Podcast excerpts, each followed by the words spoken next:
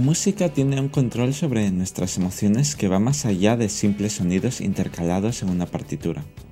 La secuencia de notas nos lleva a momentos de nuestra vida que creíamos olvidados.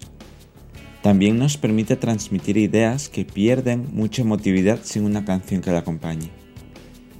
Todos sabemos que la música controla de cierta manera la vida, porque también genera emociones de las que no éramos conscientes.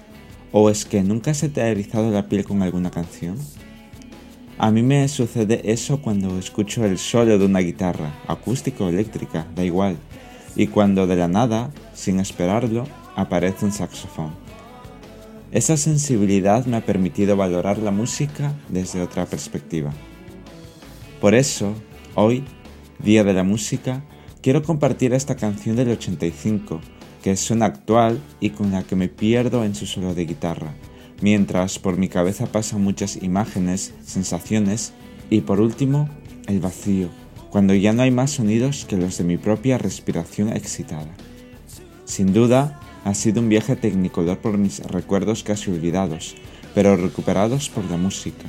La misma música que te puede hundir en la tristeza absoluta para luego llevarte al éxtasis emocional la misma música que puede controlar tus estados de ánimo sin tu consentimiento explícito, para luego darte cuenta de su poder real y de la influencia que genera en todos los seres sintientes.